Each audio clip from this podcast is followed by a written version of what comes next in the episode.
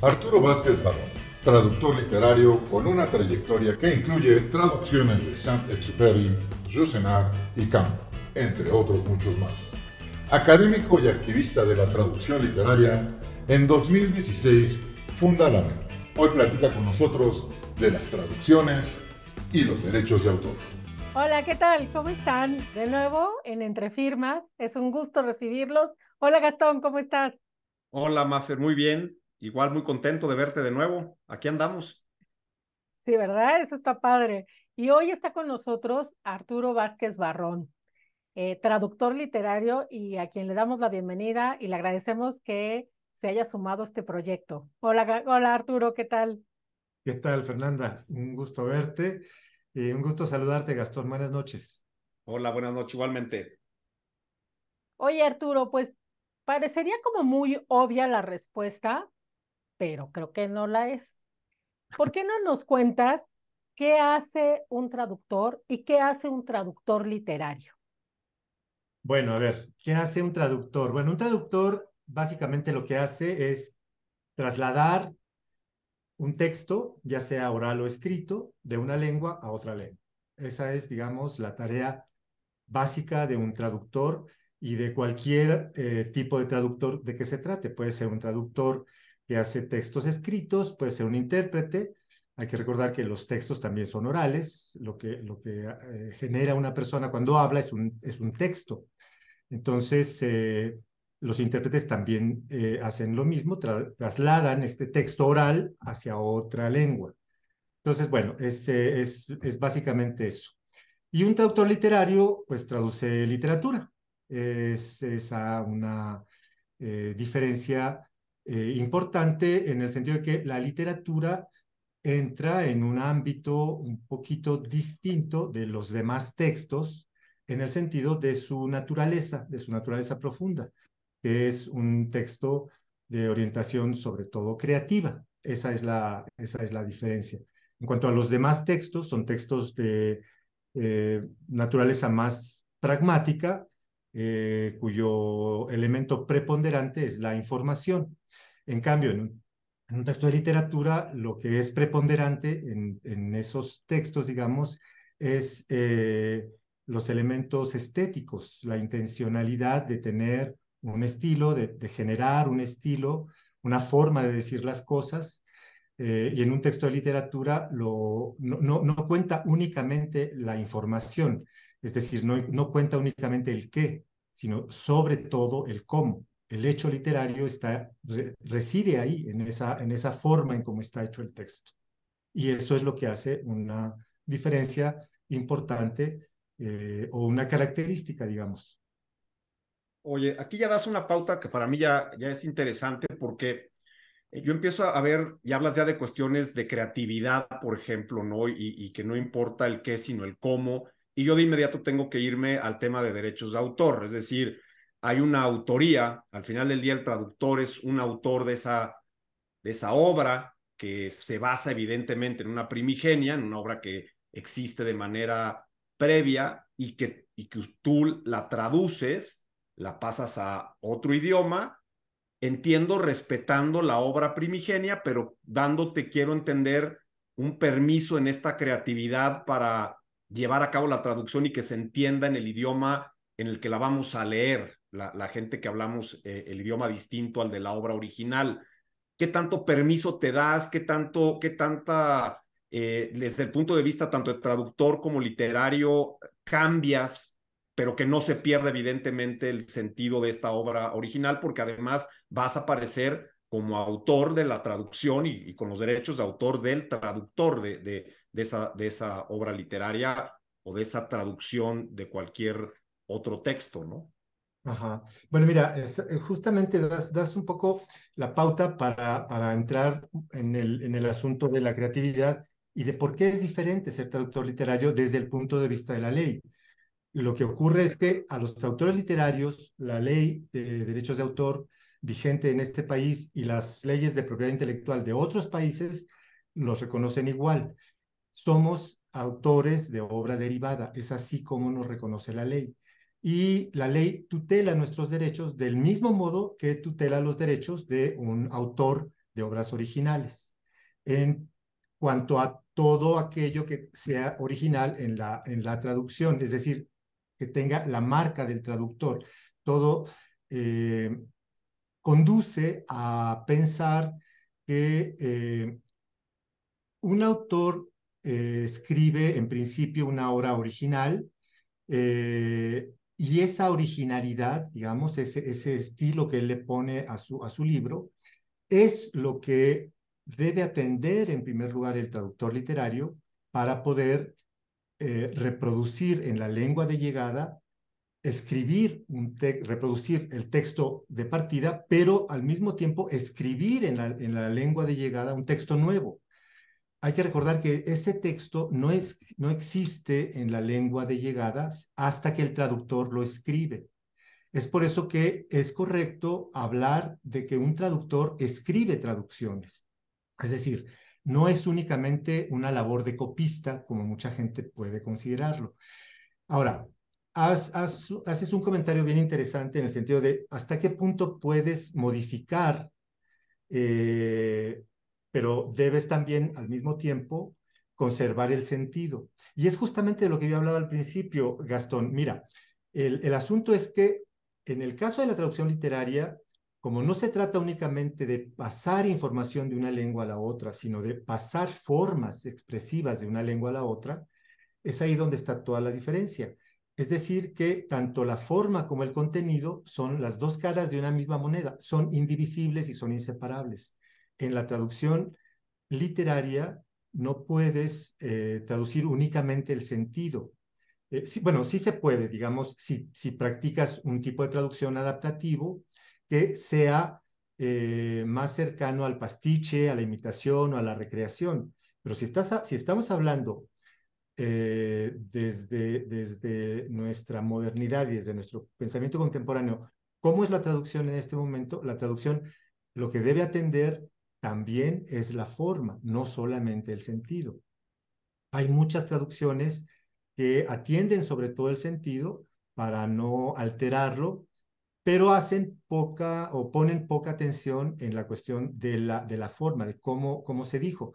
Y entonces lo que hacen es finalmente como recomponer el texto, reconstituirlo, darle nuevas características, por ejemplo, nueva puntuación, nueva, eh, un, arreglo sintáctico diferente, elecciones eh, léxicas distintas, eh, por cualquier razón.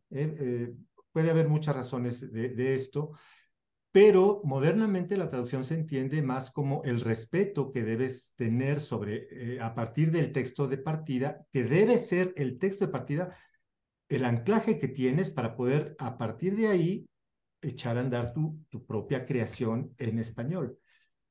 Es un fenómeno, o, bueno, más bien es un proceso muy interesante y muy complejo porque intervienen muchísimos factores y es aquí en donde al final llegamos a la, cuestión de la autoría del traductor, porque si bien, el traductor está obligado a atender las formas expresivas del texto original, es lo primero que un traductor literario debe aprender a hacer y es lo que debe éticamente siempre respetar. Observar cómo está hecho el texto, por qué está hecho de esa manera y no de otra, por qué el autor eligió ciertas formas expresivas, priorizándolas en vez de otras. Y una vez que tú te das cuenta de esto, entonces puedes echar a andar tu propio proceso creativo, que, está, por supuesto, eh, orientado o dirigido o, se, da a partir del texto original, obviamente, pero también le puedes poner de tu cosecha o tienes que ponerle de tu cosecha tú como autor. ¿Por qué? Porque como la literatura no es una ciencia exacta, y al contrario, está hecha para que sea equívoca deliberadamente, es decir, que una, novela, por ejemplo, puede tener tantas lecturas distintas como lectores puede tener una, obra. Siempre es así.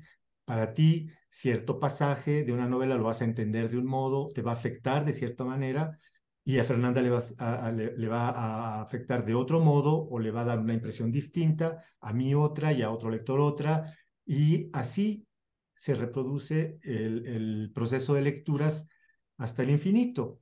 Entonces, el, traductor tiene su propia lectura del texto. Está obligado a observar las características del texto, pero también tiene su propia subjetividad, que es lo que hace que una traducción mía sea distinta de una traducción de alguien más. Eso es, esa, es la, esa es la cuestión. Entonces, no debe únicamente eh, atenderse, no cambiar el sentido, sino en la medida de lo posible también hay que atender la forma en cómo está escrito y tratar en la medida de lo posible, porque es ahí donde está lo más complicado, de generar esas formas que son muy frágiles, que son muy sutiles y que implican mucho riesgo eh, para no perderlas o para poder tratar de reproducirlas a partir de los mismos mecanismos que, están en el original. Eh, cierta creación, por ejemplo, de imágenes, las metáforas, las adjetivaciones, en fin, hay toda una gama de, de, de, cosas que son como importantes atender en el texto. Va por ahí un poco la cosa. Y eso es lo que nos vuelve autores realmente. Esa parte de creatividad que toda traducción de literatura tiene porque no, es, no, no se puede hacer solamente en automático. Entonces, en realidad un traductor literario, eh, cuando traduce a un autor que es, reconocido y que tiene ya eh, atrás de, de, de, sí todo un aparato crítico que explica su obra, que analiza su estilo, que dice cómo escribe, etcétera, todo eso es con lo que tiene que trabajar el traductor para poder armarlo de nuevo, pero en la lengua de llegada. Y esa es la parte creativa, la más fascinante, la más apasionante, la más difícil de lograr.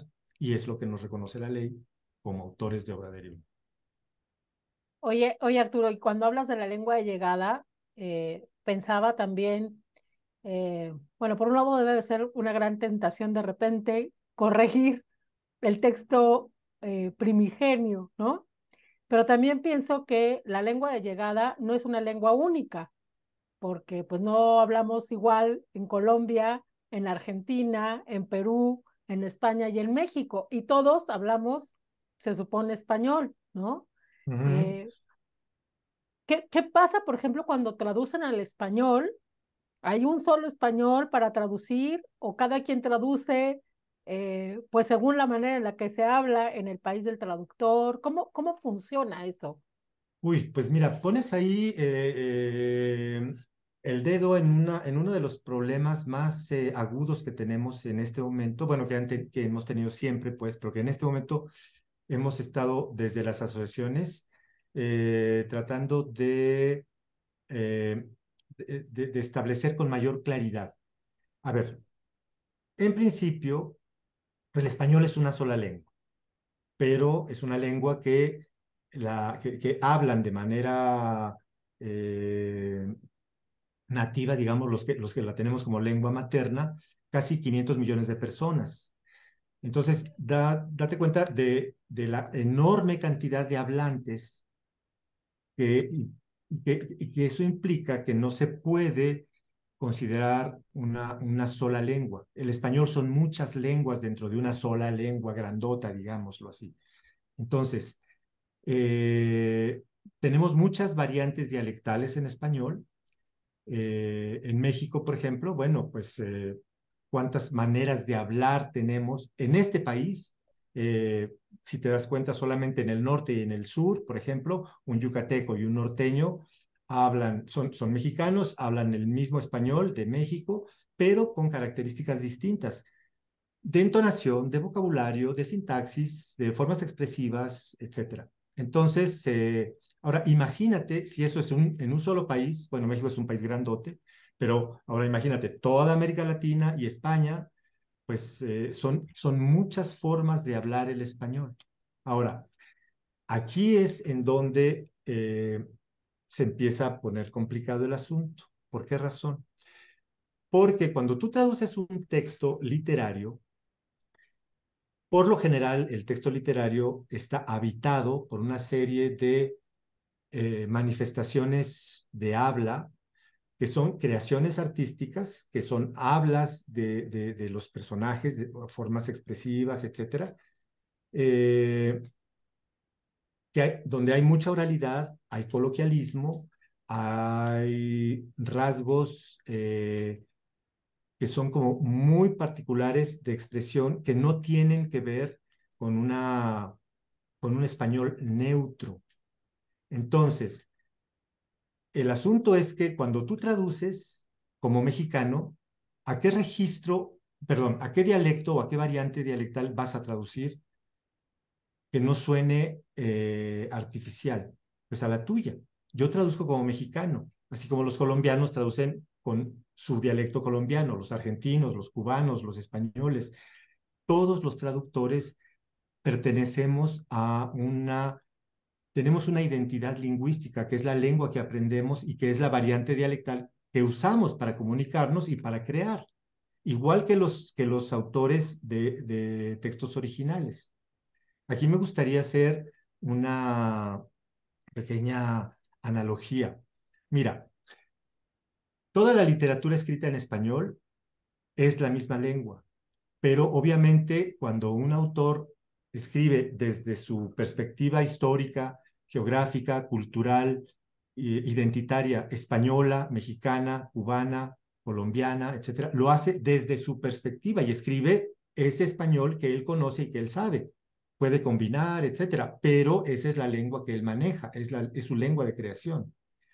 Lo mismo, y, eso, por ejemplo, no se ve como un defecto o como una, eh, una, una cuestión negativa dentro de la misma variedad de la lengua. Es decir, las literaturas nacionales eh, se reconocen en español como una riqueza de nuestra lengua. Y es por eso que somos tan eh, afortunados nosotros porque tenemos muchas literaturas escritas todas en español, pero todas de manera diferente. ¿Por qué? Porque están ancladas en el país o la región o eh, la variante lingüística que les corresponde. Y es por eso que somos tan felices de poder leer a un cubano, de poder leer a un argentino, de poder leer a un español, eh, etcétera, ¿no? Y eso se considera una riqueza, pero eh, no ocurre, eh, eh, es decir, sería, siguiendo esa misma línea de pensamiento, sería muy ilógico y muy absurdo decir, ah, bueno, ok, pero esto que escribió este fulano español, que es muy coloquial y está lleno de rasgos de, de, su habla, vamos a traducirlo al español para que aquí lo puedan entender. Sería realmente un atentado al, al, derecho moral de ese autor. ¿Por qué? Porque estarías alterando su texto para darle un, eh, digamos, un sesgo latinoamericano.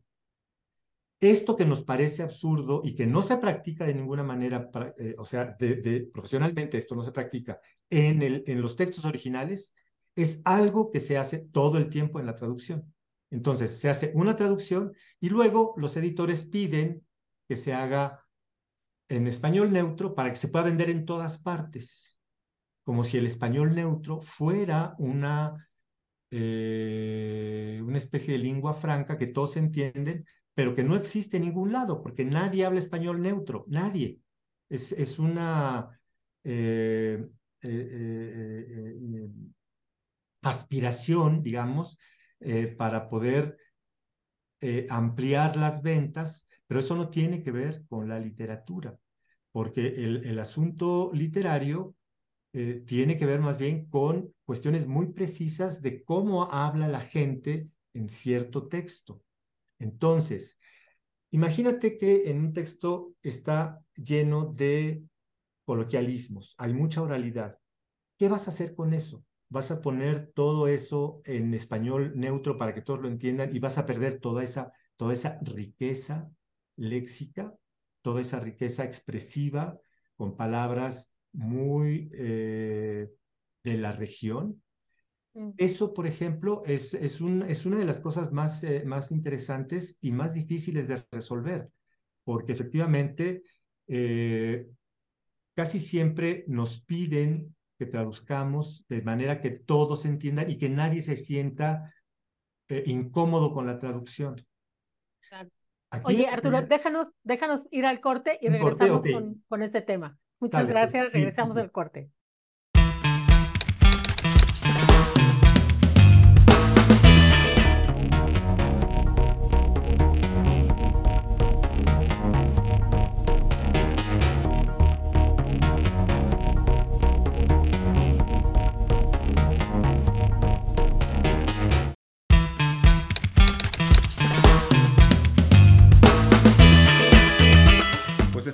Regreso en Entre Firmas. Síganos, denos like. Estamos eh, hablando de un tema poco común, porque esa es la realidad, que quizá cuando inclusive lo, lo platiqué con Marifer de, eh, de, platicar con un traductor, ese, bueno, pues que hay un artículo en la ley nada más que habla de la traducción, ¿no? pero ya escuchando y, y entendiendo desde la perspectiva de quien es traductor, autor, y me gusta mucho que, que insistas, eh, Arturo, en que eres autor o que son autores los traductores, que hay derechos morales, que tienen derechos patrimoniales, y nada más dando un poco de contexto, porque creo que es interesante.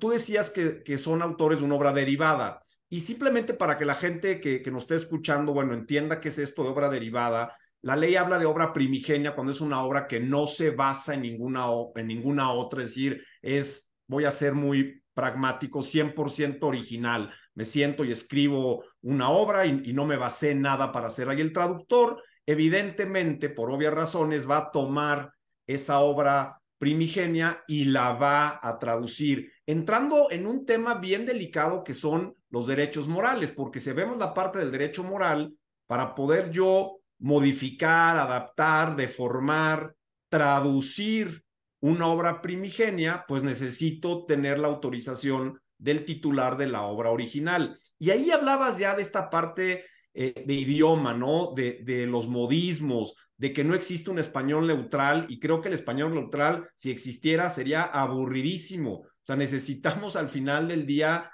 todos estos modismos, estas palabras, esta forma de hablar eh, cotidiana, callejera de cada país, las palabras que en un país significan una cosa y que cuando las dicen en una cena todos te voltean a ver como diciendo, pero ¿qué dijiste? No, pues es que en México eso no, no es nada y en otro país es una verdadera grosería. Eso yo, yo lo veo y te preguntaría, para entrar un poco en esto del derecho moral y, que continúes con esto que nos, que nos comentabas de, de este, y de, de, este perfil idiomático o de respeto de idioma o de, respeto del idioma que hablamos aquí, llámale mexicano, español, colombiano, argentino, me da igual, eh, en los contratos que firman ustedes, ¿se señala algo de que ustedes van a traducir y con qué libertades van a traducir o los obligan, por decirlo así, desde el punto de vista contractual, a traducir de alguna manera? Bueno, mira, tocas un tema muy eh, importante, porque los contratos por lo general eh, eh, bueno, tú, tienes que llegar, en primer lugar, a un acuerdo con el editor, que, es el que te da el contrato, y las cláusulas se negocian. Por lo general hay contratos ya hechos que dicen una serie de cosas. Con respecto al tratamiento del texto, muchas veces el editor lo que te dice y que pone en el contrato es que tienes que traducir para cierto público, orientado hacia ciertas cosas, eh, público infantil, público no sé qué. Entonces, el asunto, el asunto ahí es que de, de alguna manera, eh, cuando tienes restricciones expresivas o de expresión o de elaboración del texto fijadas y establecidas de antemano por el editor, eh, hay que tener mucho cuidado en no aceptar un contrato en el que existe el riesgo de que esa petición expresa del editor ponga en riesgo la naturaleza del texto original, en el sentido en que en realidad lo que, lo que el traductor hace es traducir un texto que tiene una serie de características que son importantes desde el punto de vista literario, porque estéticamente eso es lo que le da su unicidad al texto. El texto es un universo expresivo único e irrepetible que tiene una serie de eh, características que le son propias y que no existen en otro lado más que ahí mismo. Entonces, lo que nosotros estamos obligados a otorgarles o a darles o a ofrecerles a nuestros lectores es justamente esas características, porque si no, eh, le estás dando gato por liebre. Eso es, eso es bastante obvio. Y muchas veces el editor mismo se encarga de que des gato por liebre cuando te pide eh, anticipadamente que transformes el texto en otra cosa para un público determinado, por ejemplo. El asunto eh, es también importante porque en muchos casos el texto que tú lees, cuando tú vas a comprar un libro a una librería y el texto que tú lees, que te está gustando mucho o que te está gustando poco, perdón, no es resultado únicamente del trabajo del traductor. Muchas veces también interviene el editor mismo, interviene el corrector y van modificando el texto. Ahí es en donde, en esas modificaciones, hay un atentado al derecho moral del traductor. Pero fíjate, también el traductor puede incidir eh, en un primer nivel en una especie de desfalco del derecho moral del original, de la obra primigenia, cuando estás cambiándole el estilo, porque efectivamente estás incurriendo, digamos, en una inobservancia de sus características vitales. Sin ese estilo, el texto literario deja de existir como tal. La gente busca ese texto, busca ese autor, busca ese libro, porque le gusta cómo están dichas las cosas. Esa es la magia de la literatura porque la literatura es falsa, es una falsedad, es una ficción, es una creación. Estás creando mundos que no existen más que en ese libro. Entonces, el asunto es que si tú transformas eso, pues también estás con respecto a, tu autor incurriendo en una falta, digamos, ética respecto de su propia propuesta estética. Ahora bien, el asunto es que cuando tienes estos cambios, ah, sin tu autorización, es ahí en donde el traductor debe tener mucho cuidado en el contrato. Los contratos que nosotros proponemos modernamente dicen de manera clara y específica, hay cláusulas que establecen que el editor no podrá modificar el texto sin argumentaciones razonadas y sin la autorización del traductor. ¿Por qué es esto? Porque muchas veces, y bueno, durante muchos años lo que se hizo fue que tú vendías tu traducción como si fuera, pues digamos, un servicio, ¿no? Entonces tú hacías tu traducción, te pagaban la traducción y todo eso pasaba a ser propiedad del editor, como si eso fuera posible, digamos, ¿no? Entonces, el asunto es ahí que el editor se siente con el derecho de modificar el texto. Ha habido muchos casos de colegas, tanto aquí como en el extranjero, que se han inconformado con las modificaciones que hacen los editores y que de pronto ven un, libro publicado con cosas que ellos no escribieron, con cambios que no le gustaron en cosas que no le gustaron al editor al corrector y que de pronto aparecen y que está tu firma ahí, está tu nombre, pero tú no lo escribiste así. Ahí es un atentado al derecho moral de ese traductor. Es lo mismo que cuando, que cuando ocurren cambios, por ejemplo, de localización. Muchos lectores, me gustaría aquí hablar de los lectores, muchos lectores se quejan de que las traducciones españolas están llenas de españolismos, que las argentinas están llenas de argentinismos, o de colombianismos, o de cubanismos, o de mexicanismos, y etcétera. Y así vas, ¿no? De, lado en lado, los lectores se quejan. Entonces, eh, uno tiene que preguntarse, bueno, ¿y entonces cómo quieren que traduzcan los españoles? O sea, ¿cómo, cómo va a traducir un español sin españolismos? Porque, pues, no sé, eso es absurdo. Es, es un poco como un argentino que no escribiera con argentinismos. Eh, estoy hablando de literatura, ¿eh? hay textos ensayísticos de muy alto vuelo, etcétera, que sí pueden tener, digamos, un registro mucho más neutro. Pero cuando estamos hablando de literatura pura y dura, en donde hay marcas de oralidad y hay mucha, digamos, eh, mm, eh, mucha, mucha, muchos registros vernáculos, pues entonces ahí, ¿qué, ¿qué puedes hacer con eso? Más que respetarlos, ¿no? Entonces, ¿qué ocurre? eh, el lector se queja de esas traducciones como si por ese solo hecho de que estén marcadas con el registro lingüístico del traductor fueran malas. Una traducción no puede considerarse buena o mala solamente por eso.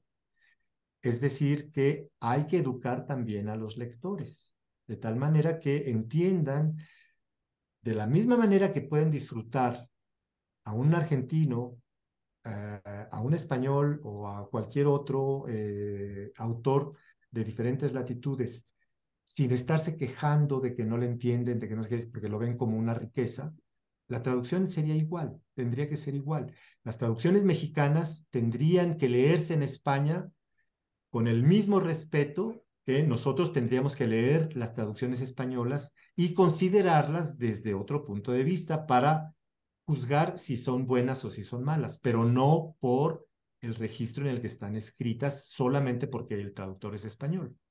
Oye, Arturo, y, preguntando un poco también en, en, en el sentido de, de Gastón, em, a ver, lo que entiendo es que es la editorial la que, la que busca al traductor y le propone la realización de ese trabajo. Supongo que en el contrato, eh, así como dice Gastón, bueno, hay, hay ciertas, ciertas restricciones, condiciones, términos, pero ¿quién es el que obtiene los derechos del autor primigenio? ¿Son ustedes o son las editoriales? La, La editorial práctica- es la que negocia ese derecho. La práctica editorial eh, profesional, lo que, lo, que, eh, lo, que, lo que rige ahí es que es el editor el que busca al traductor, le encarga la obra efectivamente. Eh, lo busca por su prestigio, porque se lo recomendaron, o porque lo conoce, o es su amigo, o lo que sea.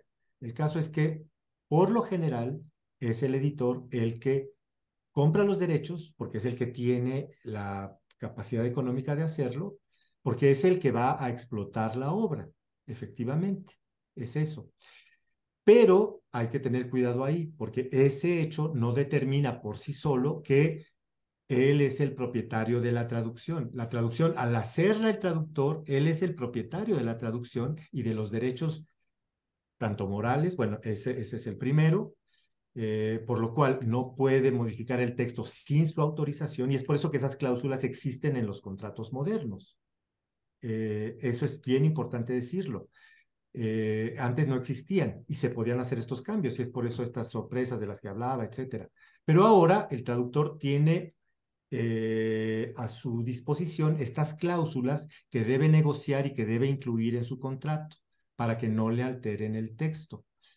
Y como sus derechos patrimoniales sobre el texto también son reales y están tutelados por la ley, el traductor debe cuidar que en el contrato, Gastón, se, eh, se, se exhiba una cláusula en la que se establezca con toda claridad que el traductor le va a ceder temporalmente los derechos de explotación a un tercero, que es, en este caso es el editor, por cinco años, siete años, diez años, más o menos hasta ahí es lo que dice la ley, ¿no? Establece, creo, un, un límite de diez años para la cesión de los derechos patrimoniales para que el editor pueda imprimirla y pueda venderla, distribuirla, venderla, etcétera, ¿no? Entonces, eh, el asunto es que si bien el editor es el que compra los derechos del original para que el traductor eh, pueda traducir, en realidad la obra que se genera es propiedad, eh, en este caso, del traductor, porque él es el que la escribió, él es, es el que la puede registrar en el inautor, etcétera. Entonces, ya como autor de mi traducción, pues yo le cedo los derechos en mi contrato al editor para que él la explote. Porque el esquema, digamos, del traductor como vector sí existe, es algo que yo he defendido mucho también. Los traductores somos vectores, es decir, podemos proponer proyectos de traducción de un autor, de alguien que nos guste mucho, etcétera, y convencer a un editor para que, para que traduzca, no, para que, para que compre los derechos y se publique.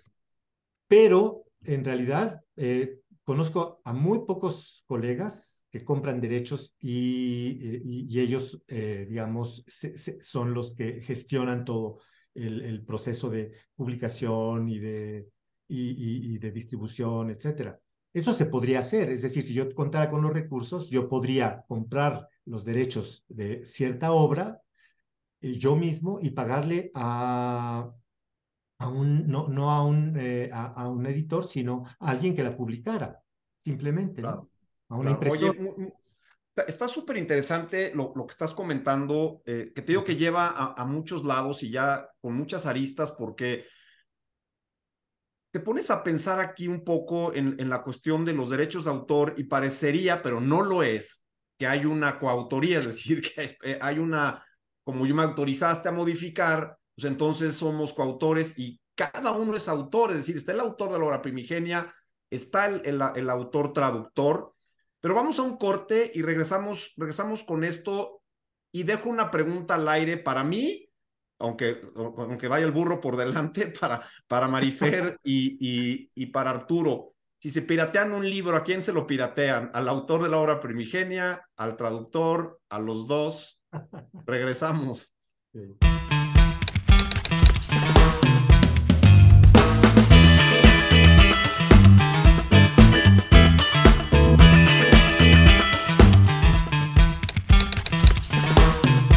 Pues ya estamos de regreso y, Gastón anda, anda echando toritos. Em, yo, yo empezaría diciendo que cuando yo inicié en este mundo de el derecho de autor, de las primeras cosas que me tocó hacer fue atender averiguaciones previas por piratería. Y a mí me llamaba mucho la atención que una de las primeras cosas que pedían en la Procuraduría General de la República era eh, la opinión del perito en derechos de autor, ¿no? Em, cuando hablábamos de libros, a nosotros nos parecía que lo importante es que tuviéramos un perito en artes gráficas que nos pudiera decir si el original, ¿no? O, el, o, el, o la obra em, apócrifa tenía el mismo material, el papel, la tinta, la tipografía, en fin, más allá que un perito en derechos de autor. ¿Y por qué lo digo? Porque efectivamente creo que una obra puede estar hecha con muy malos o con muy buenos eh, materia prima, con muy buena calidad o con muy mala calidad. Y lo que hace a una obra apócrifa, pirata, es haber sido reproducida sin la autorización del titular de los derechos. Con eso creo que cierro porque digo, ¿quién es el afectado? El titular de los derechos patrimoniales, porque es un delito que afecta básicamente los derechos patrimoniales y en eso van afectados eh, normalmente las editoriales, que son las que adquieren esos derechos, pero evidentemente como tienen que pagar eh, regalías, pues hay una, una afectación también para autor de obra primigenia y según esté el, el acuerdo con el traductor, que sea por regalías, eh, pues también evidentemente serán afectados los traductores e incluso los ilustradores si la obra llevara ilustración y si también se pagara, ¿no? Eh, no sé, de bote pronto, Gastón. No, no, es, mira, eh, yo, yo, lo que veo en, en, esto, porque ese es un poco a regresar con el, con el comentario, y sí voy a contestar, o sea, es un boomerang que me aventé yo, este, porque, porque es, es una parte que pasa, o sea, al final del día, no todos los libros que, que llegan a nuestras manos son libros que escribió el autor original, o sea, mucho de lo que, que yo he leído afortunadamente son de algún polaco, algún austriaco, algún alemán, y que están traducidos evidentemente al español.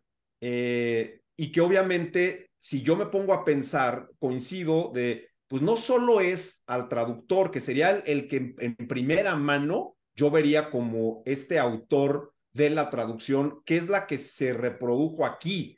O sea, si estamos hablando de un delito en México, pues la reproducción no autorizada, pues sería de la traducción, o sea, de la obra traducida al español, y el primer afectado tendría que ser el autor de la obra, eh, de, de esta obra derivada yo diría más que el editor, porque el derecho de autor pues lo tiene no el editor, sino el traductor. Y para mí, de manera secundaria, sí sería probablemente también un sujeto de, de, de, de, afectación de este delito el propio autor de la obra primigenia. ¿Por qué? Porque yo lo, lo, me iría, aquí hablando ya como abogado, con las pruebas de ese contrato que firmaron, donde decía, sí, fíjate que Arturo es va a ser mi traductor de este libro y yo lo autorizo para que no se violen mis derechos morales, porque no se están violando porque está haciendo una traducción autorizada de mi obra y finalmente no deja de ser mi obra la traducida. Entonces yo creo que podría denunciar eh, perfectamente el, traductor, pero también habría quizá un delito, en mi opinión, del propio, del propio autor de la obra primigenia. Y ahí es donde se mezcla esta parte de que yo decía, no de coautoría, porque no somos coautores, porque yo no, o sea, yo como traductor, a lo mejor ahorita ya me van a, corregir Arturo, pero yo no, la obra yo no la creé, o sea, no es, no es, no, no salió de mi imaginación. Sí, en la traducción, y ya lo dijo muy bien Arturo, hay creatividad, hay sensibilidad, hay cosas que pone el traductor para podernos ah, eh, hacer llegar o conectar entre el autor de la obra primigenia y nosotros en, un idioma distinto al nuestro, pero que no se pierde, dijo algo que me, me encantó, el sentido de la obra. Y en ese no perder el sentido, yo coincido, se pueden modificar cosas que no van a violentar ese derecho moral del autor de la obra primigenia. Creo que por ahí podría ser esto. No sé, Arturo, tú cómo, tú lo ves. Yo sé que no eres abogado y que a lo mejor ya te estamos comprometiendo a decir cosas que no, pero, pero, me, pero creo que tu opinión como traductor nos, nos, nos va a ayudar a nosotros. Pues mira, yo creo que sí, el traductor es, es uno de los principales afectados. Eh, sin embargo, lo que, en lo que quisiera insistir, Gastón, es en el hecho de que no es solamente el sentido, y es ahí donde me parece que está un poco el embrollo, eh, y me gustaría insistir en esto, porque eh, en realidad, si bien el sentido es algo que debes conservar a toda costa para, para que no estés diciendo otra cosa de lo que, de lo que dice el texto original, en realidad, lo que es creativo en la labor del traductor es justamente la forma expresiva. Es ahí donde el traductor le pone su impronta. Esa, esa manera de escribir un texto que tiene toda una serie de características estéticas y expresivas particulares, eso es lo más difícil de crear y eso es lo que el traductor está encargado de hacer. Eso es lo que tiene a su cargo. Y es por eso que en realidad, eh, porque, porque tú hablabas hace un momento de algo muy interesante que decías eh, desde, desde, el punto de vista de la doxa, pues sobre lo que es la traducción, ¿no? Entonces decías, eh, es que no, no es realmente una obra original porque ya está basada en alguien que, en, en algo que alguien más pensó, hace cuenta. Claro, claro, pero ten en consideración que muchas de las obras originales también son producto de ese mismo proceso creativo. Es decir, no hay realmente una obra absolutamente original eh, que esté, digamos, desconectada de todo lo anterior.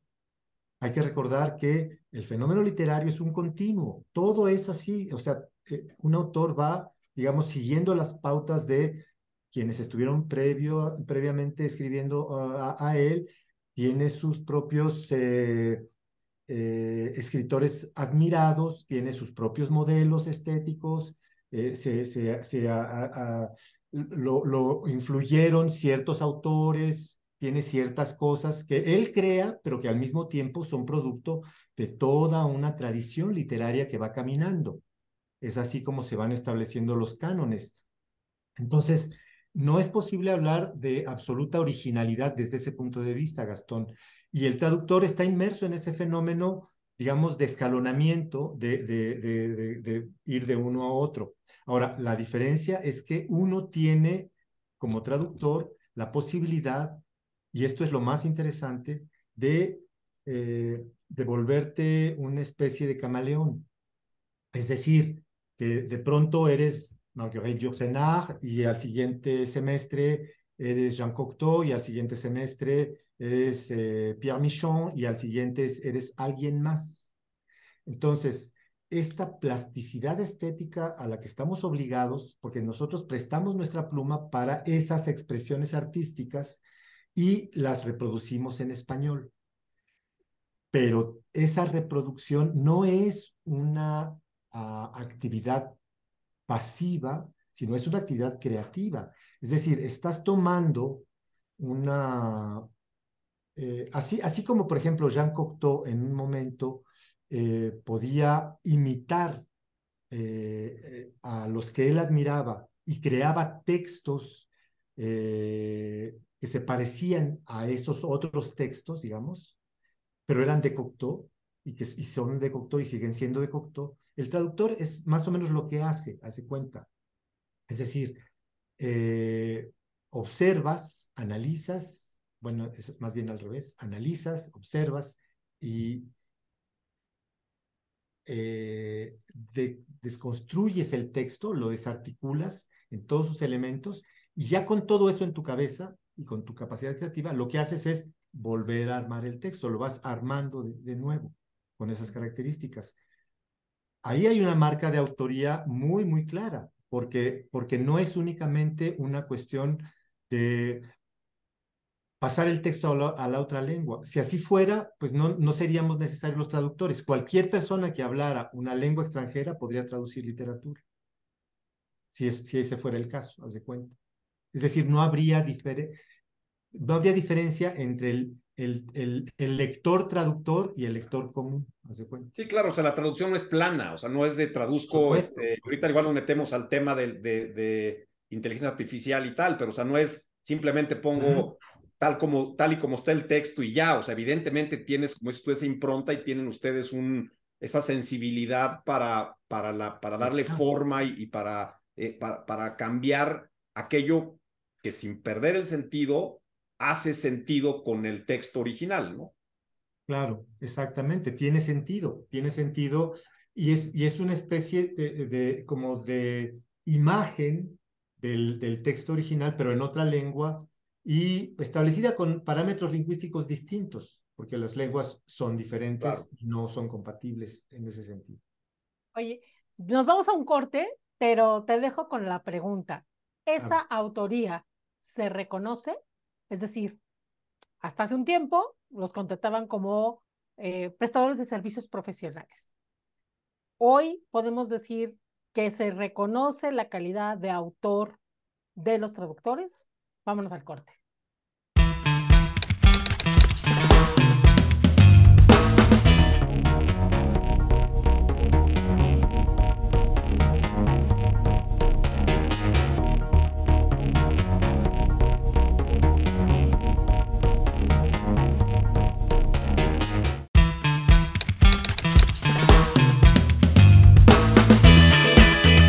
Pues estamos ya de regreso en Entre Firmas y, esto ya se puso de verdad interesante. Y yo voy a insistir, a mí me da mucho gusto que, que, hables tanto de, de, que son autores, Arturo, porque son autores.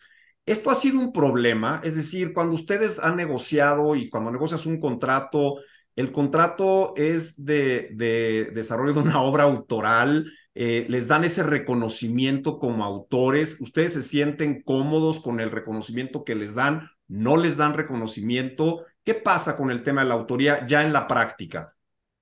Pues mira, ya en la práctica lo que ocurre es que eh, eh, nosotros hemos estado peleando por cambiar el paradigma contractual justamente porque no se nos reconoce como autores, sino como prestadores de servicios. Es decir, reduciéndolo al mínimo, cuando te ofrecen un contrato en el que te hacen una sola paga por tu traducción, que puede ser 30 mil, 60 mil, 80 mil, dependiendo de la extensión, de la dificultad, etcétera, y ya no te vuelven a dar nada más que eso, y entonces, y además el editor pasa a ser el propietario de la traducción permanentemente y puede hacer con ella lo que quiere, le puede hacer cambios o no, la puede republicar, puede hacer esto, aquello, etcétera, una serie de cosas, sin tener en consideración al autor de la traducción ya no lo pelan, es decir, ya él ya vendió su traducción. Entonces, eh, pues ahí tenemos, un, ahí tenemos un problema enorme, porque ahí no nos están reconociendo como autores, nos están simplemente contratando como prestadores de servicios. El asunto es que necesitamos cambiar esa eh, estructura mental que, eh, que hace pensar que eso es lo correcto. ¿Por qué? Porque si la ley nos reconoce como autores de obra derivada, con todo lo que eso implica, porque eso es lo que dice la ley, y nos tutela como si fuéramos autores de obra primigenia en lo, en lo que de original tenga la obra derivada, pues entonces eh, tendríamos que tener a nuestra disposición esos mismos derechos, por ejemplo, de regalías eh, en función de la del nivel de explotación de la obra. ¿Qué quiere decir esto? Que muy, muy probablemente la obra no se venda mucho o se venda, digamos, de, de manera normal. Pero ¿qué ocurre en un caso muy específico cuando de pronto yo traduzco a alguien hace cinco años y ese alguien de pronto gana un premio muy famoso y entonces las ventas suben exponencialmente.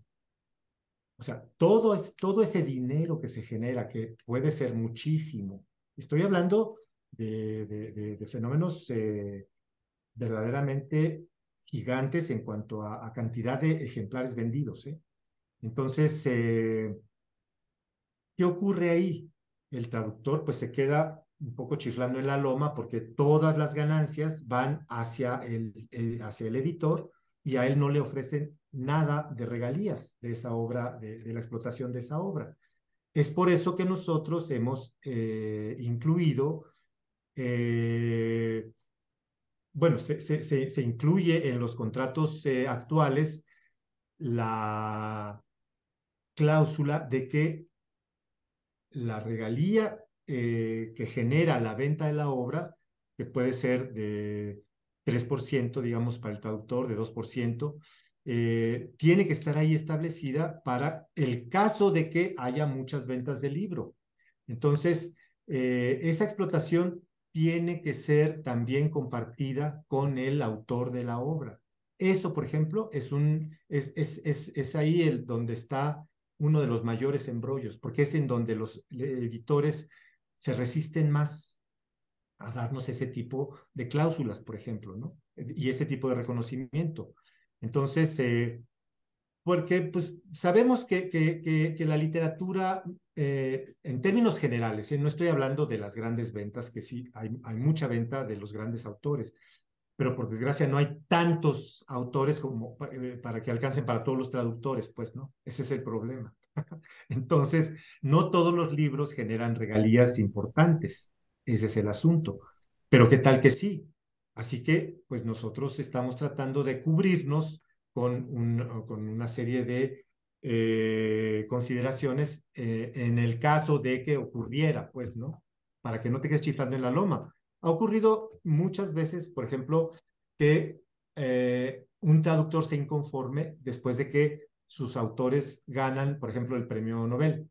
Entonces, bueno, ahí estás efectivamente frente a casos muy dramáticos de gente que de pronto tendría que tener muy buen ingreso porque se vendió muchísimo cuando se ganó el premio y, y no les toca nada. Entonces, hay que meter ahí un recurso para que el contrato que no lo contemplaba pues no sé, se le puede hacer un añadido, una adenda, no sé, eso ya es, es, cosa legal, ya no me puedo meter tanto ahí, que es lo que se podría hacer, pero eso lo han hecho en, en otras partes, lo hacen en Francia, por ejemplo, ha habido casos al respecto. Entonces... Eh, es un poco como, perdón, es un poco como la idea esta de em, el autor debería de seguir la suerte de la obra, ¿no? Si a la obra le va muy bien, pues al autor y al autor de la obra derivada les tendría que ir bien. Por supuesto, por supuesto. Sí, tiene que ser proporcional. Es decir, que el, el, el, otorgamiento, el, el, pago de regalías tiene que ser proporcional a la, a la explotación de la obra. Y eso es lo que nosotros estamos poniendo en nuestro, eh, nuestro contrato modelo. No, y qué bueno, o sea, creo que esa, esa, lo que tienes que hacer es justo eso, negociarlo ahí, o sea, es el momento de negociar. Eh, oye, voy a cobrar tanto, pero además, si el libro le va bien, también me das un porcentaje de X de las ventas de ese libro. Por supuesto, porque además hay que, hay que, hay que hacer como un switch de, de, de, percepción. Es decir, lo que a ti te paga el editor por hacer la traducción debe considerarse como adelanto de regalías. Una vez que esté amortizado, entonces te empieza a pagar regalías. Pero, este, y así, es, así es como tendría que funcionar siempre. De tal manera que eh, si por alguna casualidad o por alguna circunstancia o coyuntura o lo que sea, el libro se empieza a vender como pan caliente, pues que te toque lo que te corresponde legalmente. Oye, no es un favor que te están haciendo. ¿Es un gremio unido el suyo o cada quien la va por su lado? O sea, porque para hacer estas negociaciones, yo siempre he dicho, cuando se juntan autores, actores, cantantes y, y pelean de manera conjunta sus derechos, la neta, pues sí puedes llegar a lograr cosas interesantes, pero si te toca a Arturo el latoso que anda buscando regalías y más de sus 80 mil pesos que le pagaron por traducir, pues mañana a lo mejor Arturo pues, lo dejan de, de, contratar para traducir. O sea, ¿son un gremio unido o cada quien anda ahí este, por su lado? Bueno, mira, eh, el, el gremio de traductores es un gremio bastante desbalagado, como muchos de los otros gremios. Eh, nos quejamos mucho, además, siempre estamos inconformes con lo que nos pagan, con los tiempos que nos dan para entregar, en fin, con muchas cosas, pero eh, en realidad también somos un gremio organizado. Entonces, eh, y eso es importantísimo decirlo en un, en un espacio como este, porque es importante que el público sepa que las asociaciones tienen una función muy específica, que es justamente la de eh, representar a un gremio, aglutinarlo, a configurarlo y a darle cauce a sus reivindicaciones. Entonces, eh, si bien muchos todavía siguen jalando por su lado y pretenden eh, establecer negociaciones particulares con los editores, que eso es lo que se hizo en México durante muchísimos años, en realidad lo mejor es que existan eh, figuras como las asociaciones que nos representan y nos defienden, porque eh, ante, ante, esa, eh, ante esa figura y ante esa entidad organizada es mucho más difícil que los editores te hinquen el diente, pues, ¿no? Entonces, y eso lo hemos visto cuando, cuando empezó a, a Medley a reclamar a, los, a, ciertos editores, por ejemplo, contratos impagos y ese tipo de, algún otro tipo de, de irregularidades. Eh, tuvimos muchos casos, porque en, Ametli lo que hacemos es que ofrecemos a nuestros agremiados servicios de asesoría legal. Entonces, en esos servicios de asesoría legal, eh, lo, que, lo que se hace es que los, nuestros abogados van a, representan a los quejosos frente al editor que dejó de contestarle al quejoso los correos simplemente porque ya estaba harto y pues entonces el, el, traductor se encuentra inerme frente a ese silencio y entre ese muro, pues bueno, ¿qué se puede hacer?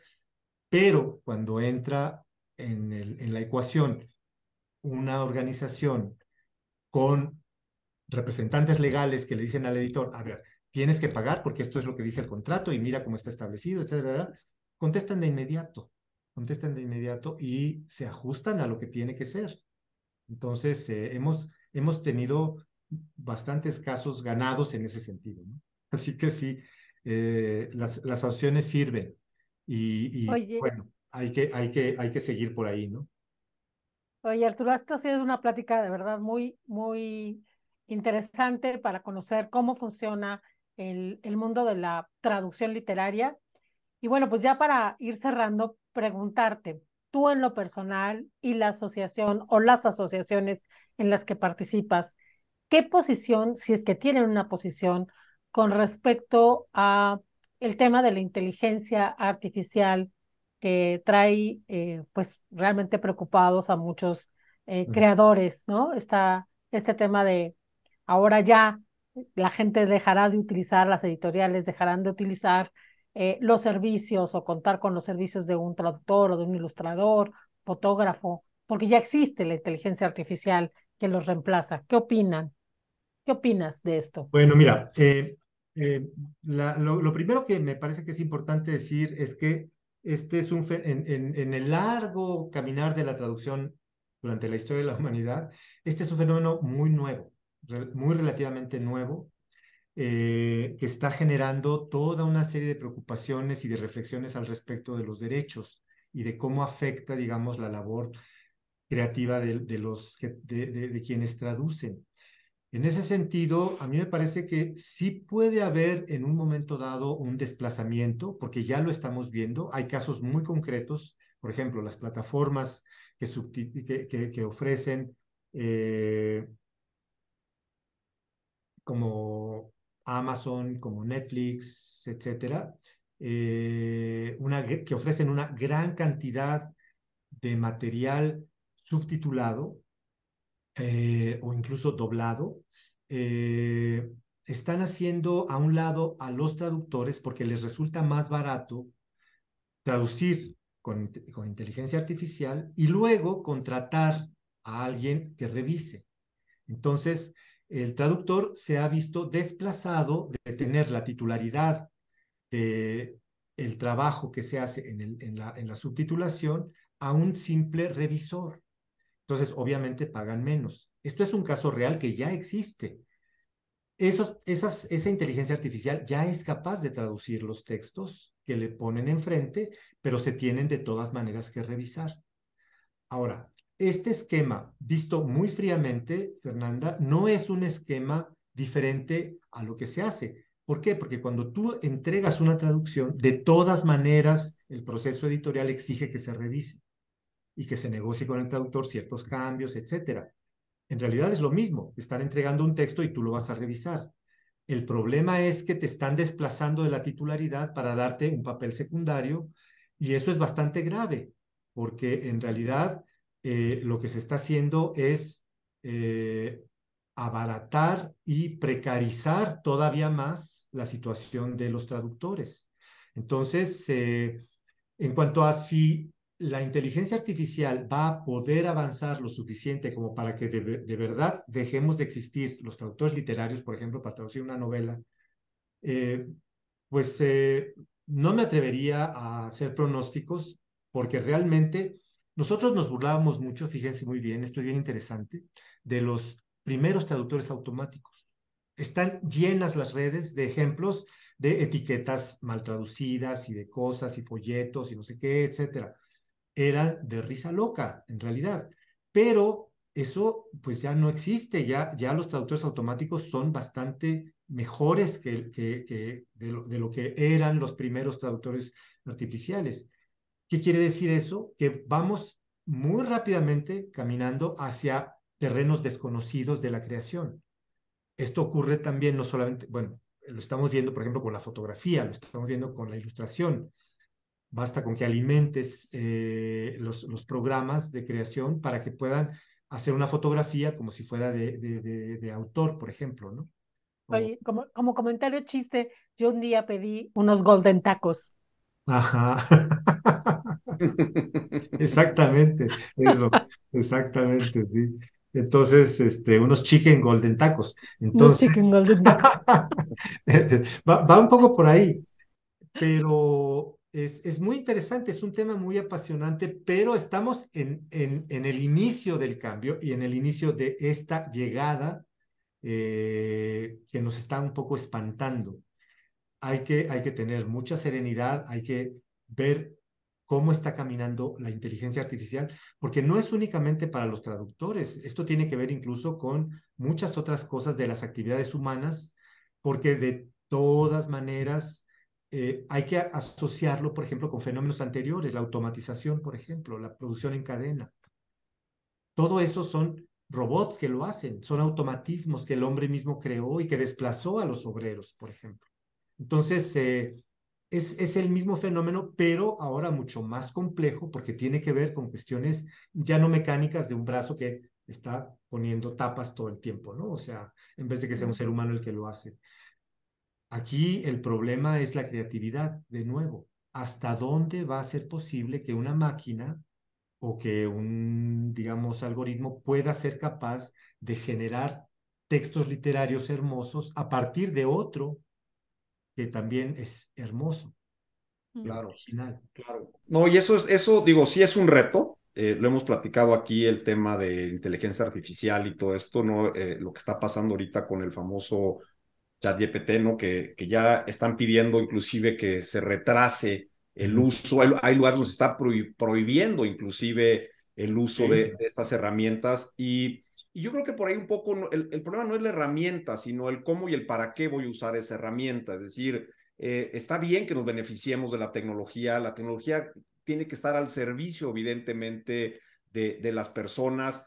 Eh, eh, por ahí escuchaba a alguien que decía, oye, pues no, no, está bien que, que el, el ser humano no esté apretando tornillos, eso está genial, pero quitar la parte que hablabas tú del sentido, del modismo, de, ese sentimiento que tiene no solo el autor, porque mañana no nada más es el problema del traductor, mañana dile a una computadora, pues hazme una novela relacionada con un detective y un cadáver y, no, y te la va a hacer la novela, pero yo no sé si va a alcanzar a tocar las fibras que toca eh, un Shakespeare, ¿no? O que toca un Prost o, que toca cualquier otro de los grandes eh, escritores que, que, que, están ahí. O sea, eso a mí me, me seguirá llamando la atención. Sí es un, un, reto interesante, sí es un riesgo en el que estamos viviendo y vamos a vivir y con el que vamos a convivir eh, por los próximos años. No sé dónde vaya a parar porque pues, no tengo una bolita de cristal ni, ni muchísimo menos, pero yo sí sigo creyendo en, en la parte eh, humana como factor sensible como factor rector de las relaciones entre los seres humanos, porque yo no me voy a poner a platicar, por lo menos yo me rehuso a poner a platicar con una computadora sobre un libro que escribió otra computadora y a ver qué opina y qué piensa y tomarme un café enfrente de una máquina.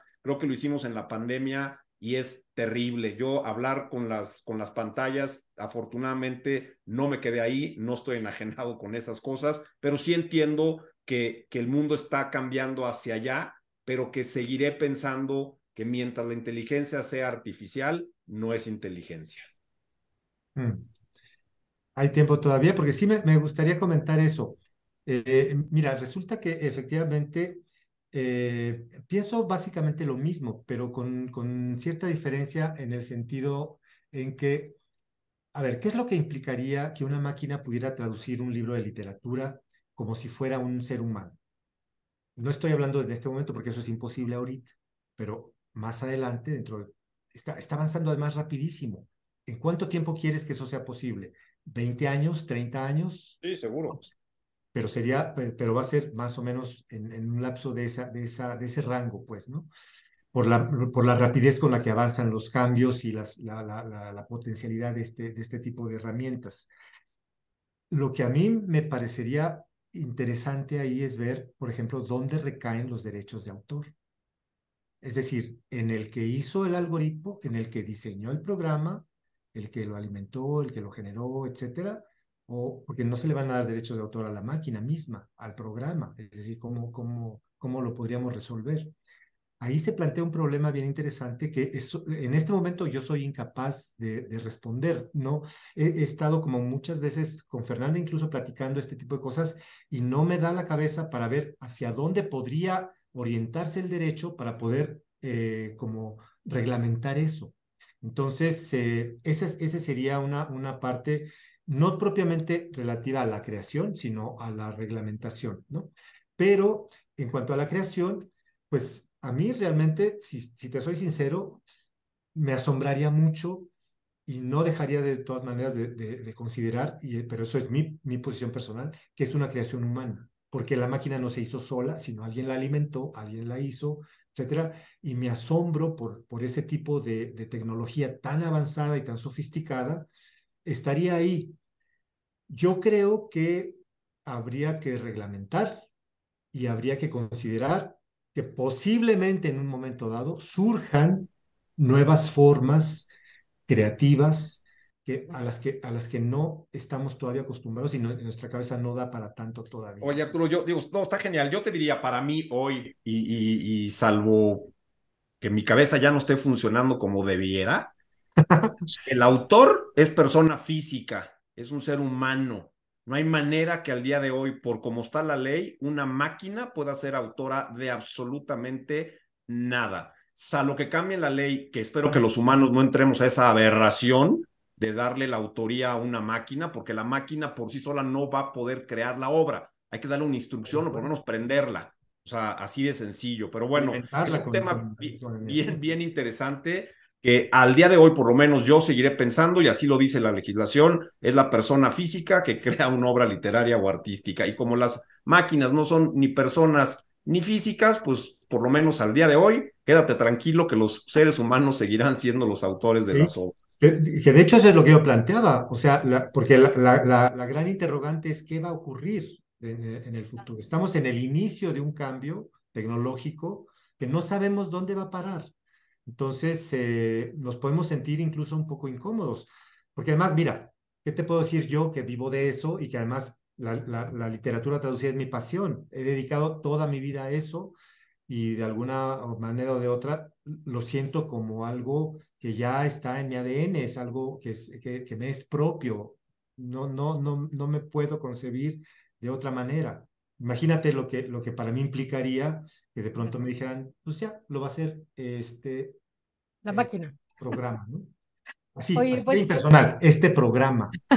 Entonces, yo la verdad es que agradezco muchísimo, muchísimo que hayamos podido tener esta, esta conversación. Ha sido muy interesante y desde luego que hay muchos más temas que podemos tratar en un siguiente programa.